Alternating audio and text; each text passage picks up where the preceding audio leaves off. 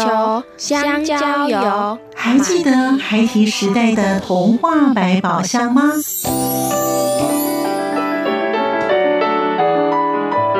我是桂文雅，世界是一本美丽的书。我是曹俊彦，从小就喜欢画画。我的人生，我是王淑芬。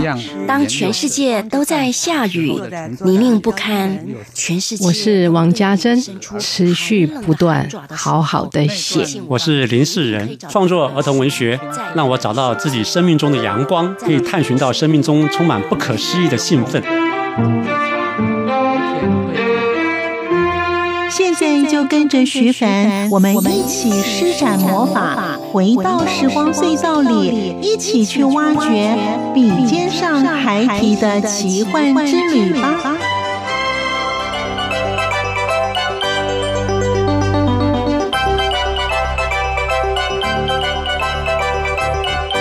收听笔尖上孩提的奇幻之旅，我是徐凡。在今天节目当中，我们邀访到的是拥有博士学位的曾品芳老师，他目前任教于万兴国小。他说：“如何让孩子能够提升阅读跟写作的能力？如何让孩子能够爱上阅读？又如何让孩子能够无拘无束的阅读的方式，让孩子们能够自然养成阅读的习惯？”所以，我们今天跟跟着品芳老师的脚步，一起去寻宝吧！欢迎收听作家私房话。我的座右铭其实很简单嘞，我就是好习惯的养成，就是每天爱阅读，每天爱思考。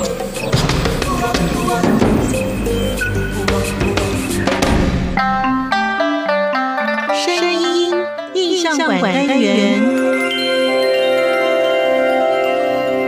过漫画，其实我们也看到很多孩子，漫画是开启他们阅读兴趣。那我们在学校的操作有一个很有趣的现象，就是要逆向思考。那看漫画书也算是阅读吗？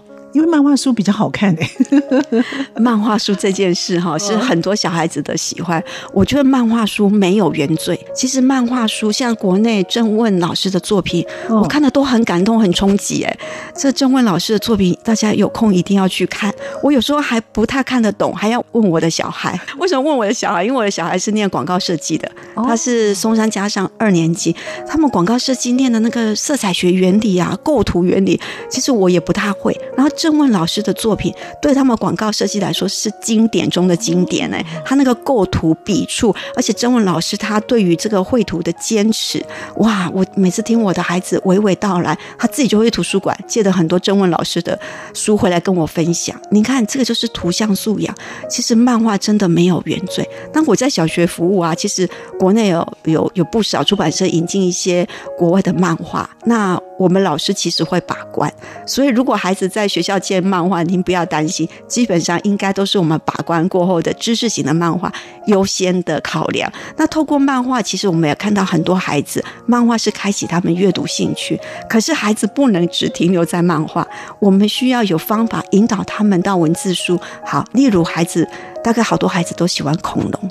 那他可能会看这个漫画型的介绍恐龙，那或者是看这泰山爸爸，那或许看我们国内像胡妙芬老师，他们也有一些透过有一些图像的漫画来引导孩子达克比办案。去引导认识恐龙，可是它其实里面是有含有大量知识的，就是还是要跟孩子一起看漫画，然后引导他说：“哇，原来漫画这样的对白，它背后的科学原理或背后它要传达的意义是什么？”要引导孩子跨过那一关，自然而然孩子就会慢慢从漫画到后来是图少一点，文字多一点，到后来是纯文字书。那我再分享一个例子，我们在小学二年级孩子就会看《鬼灭之刃》哎，哇，我们。看的好，欠好红啊，好担心呢，就觉得哇，又又打打杀杀，孩子能看吗？我这边中线建议是不要让孩子自己看，爸爸妈妈或老师可以跟孩子讨论这个漫画它真正的用意是什么？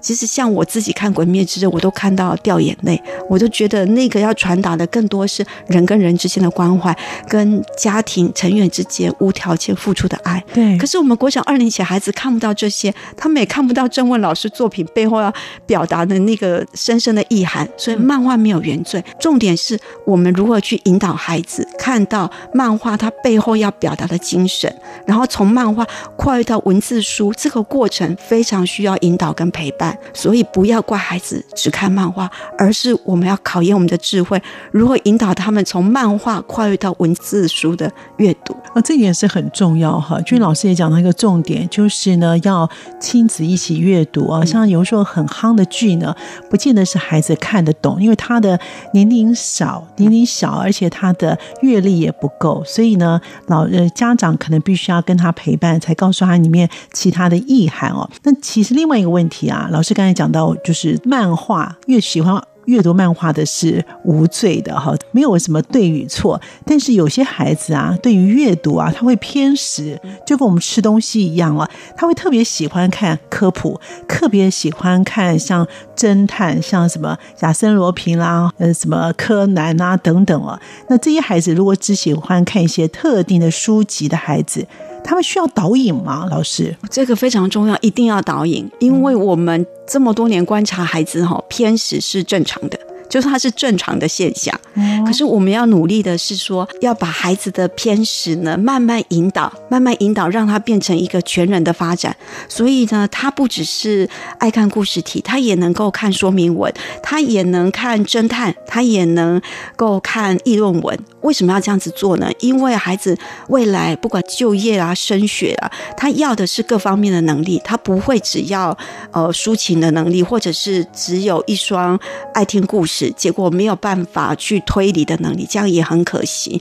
我们该怎么做才能够去解决这个偏食的问题？因为偏食其实是天性啊，我们大人其实也是嘛，哈。可是我们孩子的成长过程当中，我们要多帮他们开一扇窗。开一扇他们没有看过的那个风景，说不定孩子原来他能够看的世界比我们更宽广很多呢。怎么做呢？如果我们强制说你不要再看这个小说了，你给我去看科普，这样子是抹杀了孩子阅读兴趣，千万不要这样做。还是回到老话，就是要跟孩子讨论。那我们在学校的操作有一个很有趣的现象。就是要逆向思考，嗯，就是比如说，我们都说啊，你就分享一本你爱看的书。那因为图书馆的书很多啊，我们会教十大分类好多书。那有时候我们就跟孩子说，你去挑一本你讨厌看的书来跟同学介绍。哇，这招很有用哎！你去找一本你最讨厌的书，然后孩子就会走到他平常不可能走去的地方。比如说，从来不看历史小说的人，他只好去拿一本吴姐姐讲历史故事。跟同学分享这本书多难看，所以我都从来不看历史书。可是呢，我他为了要介绍嘛，他就把那本书历史小说给看完了。他就发现其实也没那么难看。可是因为他还是要分享，于是他就讲了说，历史小说也文绉绉的，然后人物那么复杂，我都看不懂什么的。然后就有同学自然而然就有同学举手，跟他说不会，我跟你说，你就这样读，这样读，你会发现它很有趣。我们刚刚有说，其实同彩的影响力更深远。我们老师就是教学设计，提供他资源，提供他场地，让孩子影响到孩子，顺水推舟。对 我，我这班呢有二十五个孩子，那每个孩子阅读偏食的方向都不一样。对，就我这个孩子常常办读书会，常常好书分享，常常读书宴，其实我们互相感染。那我的偏食现象就会慢慢被我稀释掉了。所以阅读偏食这件事，不用。举着大旗子一直喊不可以偏食，不可以偏食，而是我经常推动阅读，经常让阅读是同学之间互相分享，这种偏食现象就会慢慢的稀释了。哦，哎，这个方法不错啊！你去挑选一个他最不喜欢读的书，他就非得到那个地方去看啊。另外呢，其实现在他们出生的孩子呢，几乎都跟山西产品是连在一起的，他们就随着这个世代一起出生的，所以呢，他们打电动或是用山西产品超强。的，但是这一些喜欢三 C 产品的孩子，怎么来调整他的习惯呢？老师，对对，这个就是这个时代的问题哈。我们对这个现象也非常的忧心。我们在小学的努力啊，其实我们的课纲也很明确告诉我们，低年级的孩子是尽量。纸本阅读。那中高年级的孩子，我们才慢慢走到数位阅读。那尤其对于三 C 这个，我们要承认，这就是时代的趋势，世代的需要。所以我们并不排斥，我们不排斥孩子透过呃一些载具、一些三 C 进行学习哦。我们要一直强调哦，三 C 是可以用来学习的。可是因为大部分孩子在成长的过程当中，他可能觉得三 C 是用来游戏的，用来 social 的，对，不是用来学习的。所以我们在教学现场的努力，其实我们会有不同的教育的 app。我们总是引导孩子，这个三 C 产品其实是科技帮助我们人类学的更多、更丰富。它不是只有单纯你想的打电动这件事。然后至于这个沉溺在三 C 的孩子，子我们如何让他们引导到阅读这件事？我的做法仍然是顺着孩子发展了哈。那比如说啦，孩子很喜欢看山西，那我们要跟着孩子一起看他在看什么。像我们学校几个孩子会看网络上的漫画，那我们就一起看呢。看《晋级的巨人》，好啊，我们就一起来讨论《晋级的巨人》哪里如何，哪里又如何。那像孩子喜欢看轻小说，在网络上看，好啊，我们也一起来看，一起来探讨。你。跟孩子一起用的过程当中，一起跟他讨论，他会感觉到你是友善的，而且孩子最需要是伴。他发现你跟他有同样的同样的事情，你我们不是去斥责他、怪他，而是愿意跟他一起讨论。他其实慢慢会去看待这件事情，是正向的看待。然后我们透过跟他讨论的过程当中，慢慢跟他聊说，其实有时候回到纸本阅读，他有他的。优势跟数位阅读有什么不同？那数位阅读检索快、互动高，这些我们都可以跟孩子谈啊。可是纸本阅读的心灵的沉浸啊，还有你可以做比较周全的思考，这就是它的优点啊。不要把孩子把他看成他用三 C 就是错的，而是在这个过程当中引导他们更多的思考。那我以我自己为例啦，其实我在家也经常用三 C。那我在家，我跟孩子会共用平台。比如说，孩子，我的孩子慢慢长大了，他们从小的纸本阅读到现在，他们就用 Spotify 啦，用这 Netflix 啊。我说好，来，妈妈付钱，我买一个账号，全家一起用。哎，我们就是一起用啊，然后就会一起分享 Netflix 这上面的影集如何如何，它有书哎。哎，我们是不是去找书来读一读？所以其实我们我们在这个过程当中，三 C 跟阅读，它其实是可以相辅相成的。我们透过三 C 得到更快的资讯，更多的互动。可是呢，透过三西我们认识更多的纸本阅读，而且还可以比较。哎，我们还可以讨论这两者有什么样的不同。其实三西是一个我们辅助阅读、一个辅助学习非常好的利器，一个非常好的工具。我们真的不要把孩子用三西就怪他说啊，你怎么都不爱。爱阅读，孩子用三 C 也在阅读，只是阅读的方向、深度不太一样。更重要的是陪伴跟引导。跟孩子一起用三 C，引导到三 C 是可以用用来做学习的。我想这样的发展反而是亲子感情会好，然后师生感情也会变好。哇，这个例子其实是蛮好的哈，因为其实我们刚才有讲到呢，平方老师他拥有博士学位哦，而且呢，从你念书以来，一直呢从事担任公职以来，一直都是很全心全力的在推这个阅读。那老师呢推到现在啊，您个人有？没有什么样的感受？因为其实我觉得，在早期推阅读到现在推阅读，应该是有一些不同的迹象。而且老师刚才。这样谈了之后，我就有这种感觉，老师们呢都很用力，是放在孩子们的身上。其实我觉得家长是很需要被教育的一群。如果呢他在家里面也可以跟学校老师互相配合的话，哇，那个效果是倍增的成长。所以老师有没有想过，其实在学校也可以开一些课程给家长们一起来共同学习一下呢？老师，这个问题我分两个两个方面来谈，就是经过这么多年下来，呃，我还是要。一直强调哈，推动阅读这件事情其实是全民的责任啊！哈，那家长跟老师都是需要努力。可是经过这么多年，我真的内心非常的感谢啦，然后也看到很多感动。例如我自己在图书馆服务很多年，我真的看到全国的图书馆本来是一个乏人问津，甚至呢，我有些同事们呢，打开那个学校图书馆，一打开就咚一本书掉下来打到他的头，因为这个就是藏书的仓库，都没有人去。整理。到现在，我们十年光阴走过去，全台各个学校也好，公共图书馆也好，其实一座又一座，这个美轮美奂。更重要是人的改变呢。啊，我们里面服务的老师、管员也好，然后志工也好，都非常对阅读这件事是高度认同的。那这是十年来我看到我们大人世界哈，包括学校设备、社会上的公共图书馆设备的改变，跟我们大人的努力，其实都是有目共睹的。那可是呢，我们在教学现场也是有看到，呃，蛮多家庭因为呃家长对于阅读的比较不关心或者是不支持，那孩子回到家哈，我们好不容易在学校建立的习惯，在家就。就消失了，或者是或者是一个暑假回来，哎，怎么都不会了，好让我们好担心呢。所以呢，我们每个学校其实都有亲子阅读讲座，那我们也会邀请台湾本土非常优秀的作家一起来，然后利用周六或周日办一些研习课程，欢迎带亲子来。我自己也常常利用周六周日的时候，也会到别的学校去分享，然后都欢迎爸爸妈妈，您就把孩子带来，我们会帮你带小孩哦，我们会设计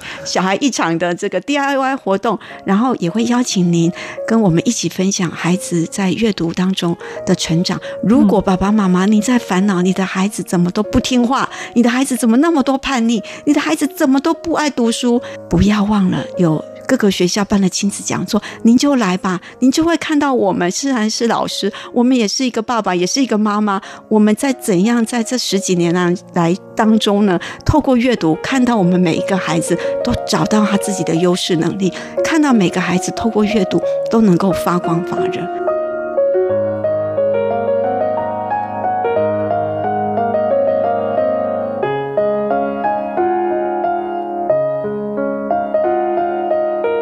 品芳老师说：“现在许多的老师们都受过课文本位阅读理解的研习，同时帮助孩子们用图像思考的方式找到写作的大纲。另外，他们也希望孩子们要透过阅读，看到孩子们找到自己的方向，并且发光发热。”我们继续聆听平芳老师告诉我们如何带领孩子以及家长们透过阅读找到热情和兴趣。欢迎您继续的收听。透过阅读，看到我们每一个孩子都找到他自己的优势能力，对这个世界发生的很多事情保有那个好奇心，因为有好奇心就会想学习。李老师有说呢，在我们不管我们学校或是我们的教育单位，在推广阅读这个领域当中，已经有十年的光景，还是更长。我们是从图书教师的这个制度来看，大概九十八年我们开始有图书教师。如果从图书教师的努力来看，大概目前大概十十二年、十一年。那除了图书教师的这个力量带起全民阅读之外，当然我们台湾早年也有很多推动阅读的人。可是呢，哦，我这边要分享的是说，至少在这十年，我们看到的是跟有别于以往的。为什么呢？因为我们很多观念是改变的。例如，我们早期觉得。课内阅读、课外阅读是两件事。你你课本都读不好，你读什么课外书？可是我们现在不会这样想。因为课本跟课外是可以相辅相成的，他们不是互斥的，绝对没有一个说什么课本读不好，读什么课外书，而是因为课本如果还学不好，我们透过课外书的补充，让孩子的学习可以更宽广，而且学习不应该只局限在那本教科书。有的孩子就是某一方面能力比较弱，他需要更多、更长的时间酝酿起；有的孩子呢，就是另一方面是有优势能力的。我们是不是在教育观念跟阅读观念都改变了，让孩子每一个人去找到他的强项，而不是一直盯着孩子的弱项来看。那这是第一个，在这十年当中，我们对阅读的改变。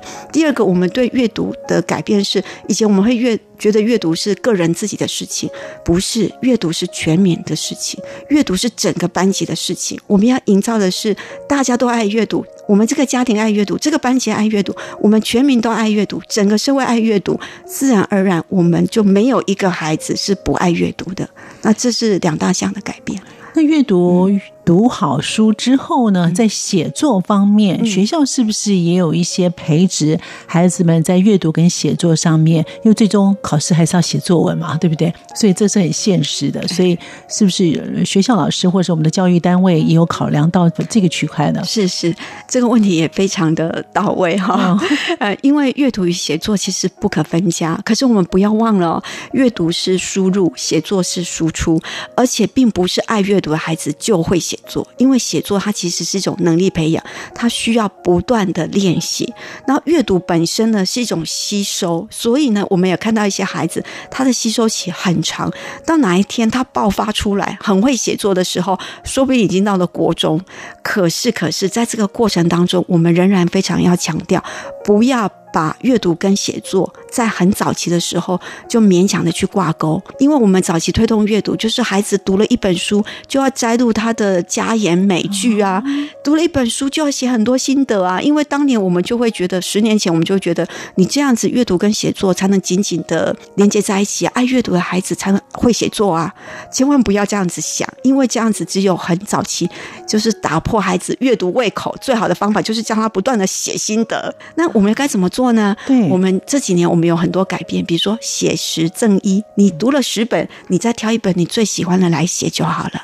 然后还有写作，有写作的方法。我今天带的是故事体，那我就跟孩子分享故事体，原来有原因。经过结果，而且那个经过还要经过三次失败，你这样的写作的框架，你才会够吸引人，你的你的那个故事才会写得够精彩。那孩子会听到一种方法，而且我是读完十本书，我们再来写其中一本就好，孩子的压力就不会那么大。所以阅读的乐趣是被呵护住的，写作是有方法来练习的。那今天我们如果要写的说明文、议论文，不是写故事题，那我们用什么呢？第一个，你要去找到，我们用心智图。用 KWL 表去引导他们说，你提出这个论论点之后，你需要什么论证来支持你这个论点？那他的心智图它是如何发展的？甚至概念图，我们透过图像化帮孩子先找到大纲方法，然后再教他们从写一段。然后再拼成好几段，再把它弄成一个文章。在这个写作过程是要循序渐进的，大家千万不要以为阅读了书之后他就会写作了，而不是这样。他是透过呵护阅读的热情跟兴趣，然后写作引导出方法，然后每一次在阅读一定量之后。加一些阅读的方法，跟加一些写作的分量，然后慢慢慢慢练习。到了小学，大概是低年级到高年级的这个六年的阶段，其实是一个呵护期。我们也看到，透过这样呵护、有策略的引导，其实高年级的孩子的作文真的可以写得相当的精彩。可是千万不要低年级的时候就要他们写，要他们写哦。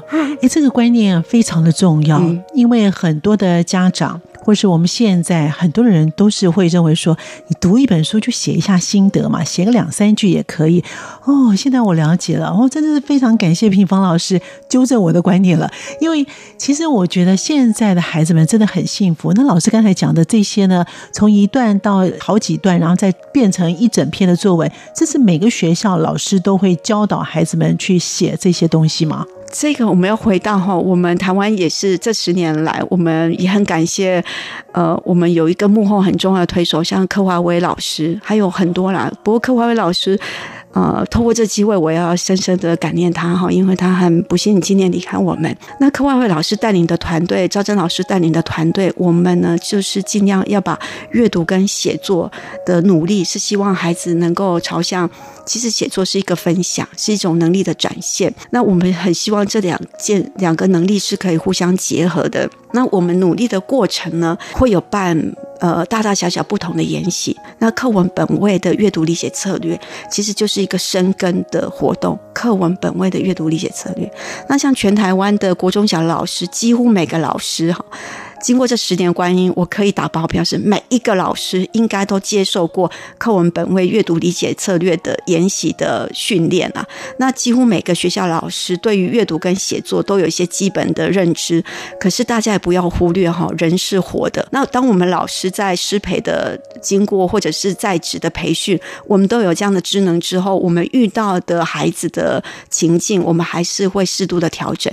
有些孩子，有些学校呢，他的阅读气氛还没有带起来，我们尽量还是写作少一点，阅读多一点。那像我们学校，其实孩子阅读都很自在，随时随地都阅读。那我们就可以写作的方法多一点，那阅读呢就可以让孩子自己多一点选择。所以，我们老师们都有这样的职能，每个学校也都在努力阅读这件事。像这几年教育部办的阅读磐石，大家可以到官网上面去看，都非常的精彩。我相信台湾每一所学校的老师对于阅读教学、阅读与写作都有基本的认知，只是在教学的力道跟着重点有些出入，有些不一样。那对对于老师，您对于像譬如说想写儿童文学的朋友，或是想要推动阅读的人呢？品芳老师有没有什么样的建议呢？好。非常好哈，我我第一个也是想希望透过这机会要谢谢所有我们台湾优秀的儿童文学的创作家。那我有也有非常多的呃创作的朋友，我觉得他们很辛苦，这个利润非常的少，而且总是要绞尽脑汁写出好作品。可是呢，我要很谢谢，因为有你们的努力，我们身为阅读推广的人，我们才有好的素材。没有你们这个源头活水，我们怎样带领孩子看到更美好的的世界呢？哈，那我们自己在。在挑阅读的素材的时候啊，我们会有几个几个方面的考量哈。最重要就是说，这个阅读素材是要符合孩子的经验世界。那什么是孩子的经验世界呢？其实孩子就是孩子，他们不外乎就是孩子与自己的关系。他与探索他自己，因为孩子是处于在这种成长过程当中，所以如果您写的素材是关于孩子内心成长，因为尤其现在数位时代，这个时代都很匆忙，孩子在内心的探索，他可能会遇到一些彷徨啊、焦虑啊，那这些有没有透过一个故事，可以慢慢引导孩子走过他这个人生探索，孩子跟自己。的关系，哈，去认同自己的素材，我们会很希望有这样文本的支持，哈。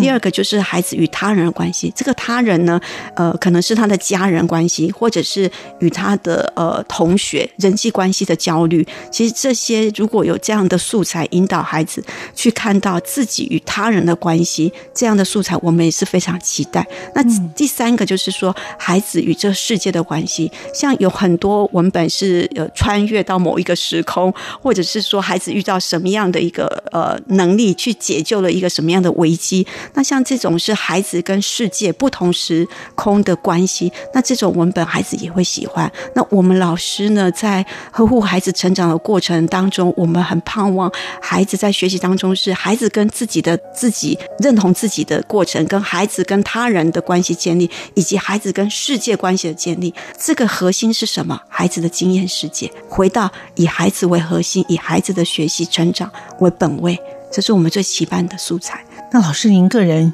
有自己的座右铭吗？我的我的座右铭其实很简单嘞，我就是好习惯的养成，就是每天爱阅读，每天爱思考。其实阅读会。就带领我们思考，然后别忘了每天还要有好奇心，对这个世界发生的很多事情保有那个好奇心，因为有好奇心就会想学习，你越学习就会觉得自己越不足，所以为什么能念到博士呢？因为你就越念发现，其实自己真的没有什么，没有懂多少，世界上太多浩瀚的书海可以去追求了。然后最重要的是，您透过每天的阅读、每天的思考、每天的好奇、每天的学习，最后你会得到什么？每天的快乐，哇，这是最想分享的。我今天呢，终于开了眼界哦！找曾平芳老师来是对了，也让我对于阅读这件事情，还有对于写作这件事情，有了不同的认识。我们今天非常感谢曾品芳老师跟我们听众朋友一起分享，也谢谢听众朋友的收听。我们下次见，拜拜。下次见，拜拜。是阳光，翅膀打开了世界之窗；是阳光，翅膀环绕着地球飞翔。